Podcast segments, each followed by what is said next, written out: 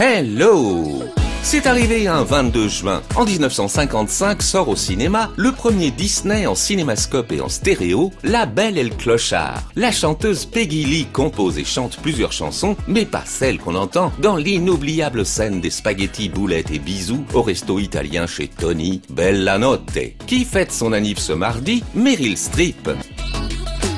Dans ma story du jour, j'ai Meryl Streep, cette légende du cinéma capable de tout jouer, même de grosses méchantes, comme Miranda Presley dans Le diable s'habille en Prada en 2006. Souvenez-vous, cette terrifiante rédactrice en chef d'un prestigieux magazine de mode fait vivre un enfer à sa jeune assistante jouée par Anne Hathaway. Et vous n'avez aucun style, aucun sens de la mode? Eh bien, euh, je crois que ça dépend de ce que vous entendez. Non, non, c'était pas une question.